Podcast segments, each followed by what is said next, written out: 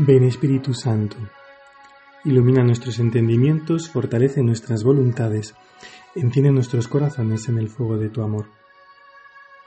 Santa María Virgen Inmaculada, ruega por nosotros.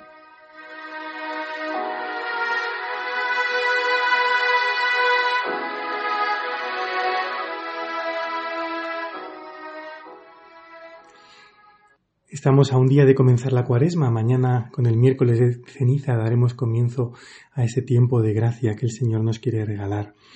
El último evangelio que la providencia ha querido que se proclame en este día previo, el último día del tiempo ordinario, antes de comenzar la cuaresma, es este evangelio en el que el Señor les dice a sus discípulos que tengan cuidado con la levadura de los fariseos y con la levadura de los herodianos.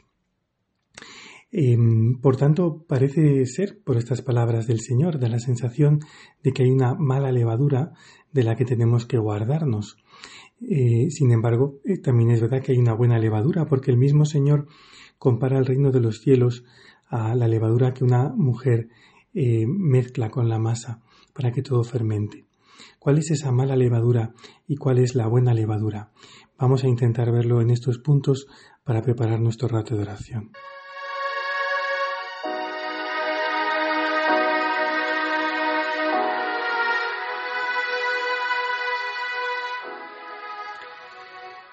En primer lugar, todos nos damos cuenta de que las palabras, las acciones, las actitudes, en general los ejemplos, eh, influyen mucho en las personas.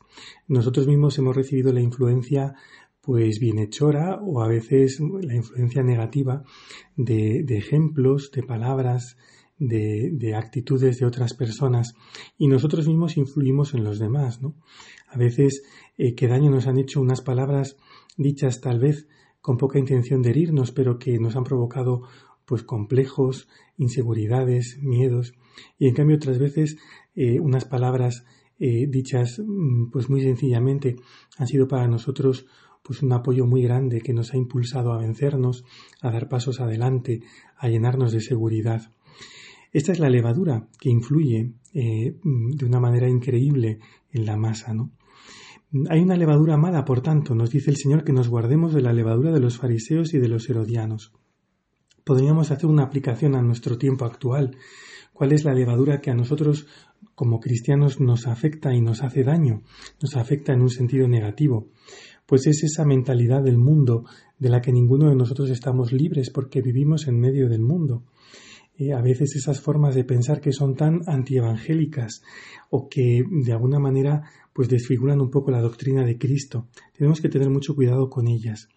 Un, ejemplo, si tratamos de, de, aplicar los criterios de eficacia que tiene este mundo a la vida espiritual, pues podemos desanimarnos y dejar la oración, porque a veces no tenemos una sensación clara de que nuestra oración sea eficaz desde el punto de vista, podríamos decir, empresarial, ¿no?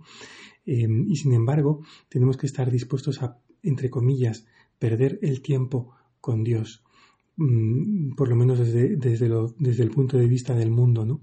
Porque eso es justamente lo que nos abre el corazón. Por tanto, guardémonos de esta levadura, de esta mentalidad que nos afecta mucho más de lo que creemos.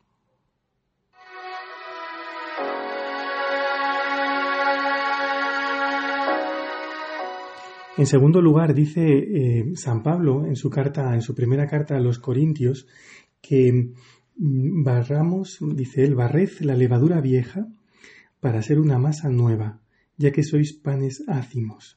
Tenemos que hacer una limpieza en nuestro corazón.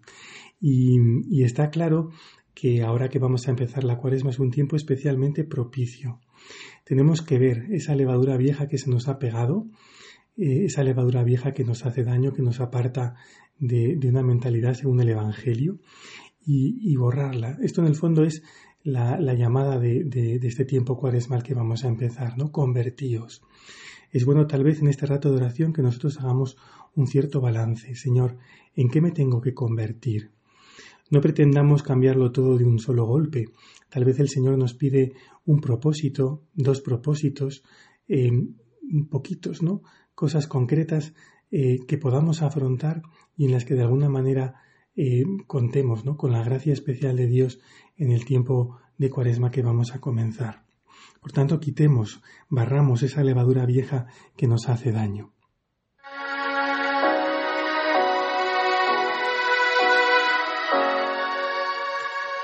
Y finalmente, pues seamos levadura buena, levadura de la que hace vida a su alrededor, que nosotros también con nuestras palabras, con nuestros criterios, eh, seamos un ejemplo que haga que los demás al, contemplarnos digan, ¿por qué actúa así?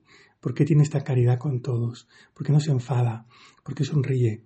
Y, que eso sea un acicate para los demás, un, algo que les espolee a decir, eh, ¿qué, ¿qué le pasa a esta persona? ¿Por qué si es creyente, vive de, un, vive de un modo diferente, ¿no? Yo quiero ser así. Ojalá que nuestra vida irradie a Dios también con nuestro ejemplo, con nuestras palabras, con todo lo que hagamos.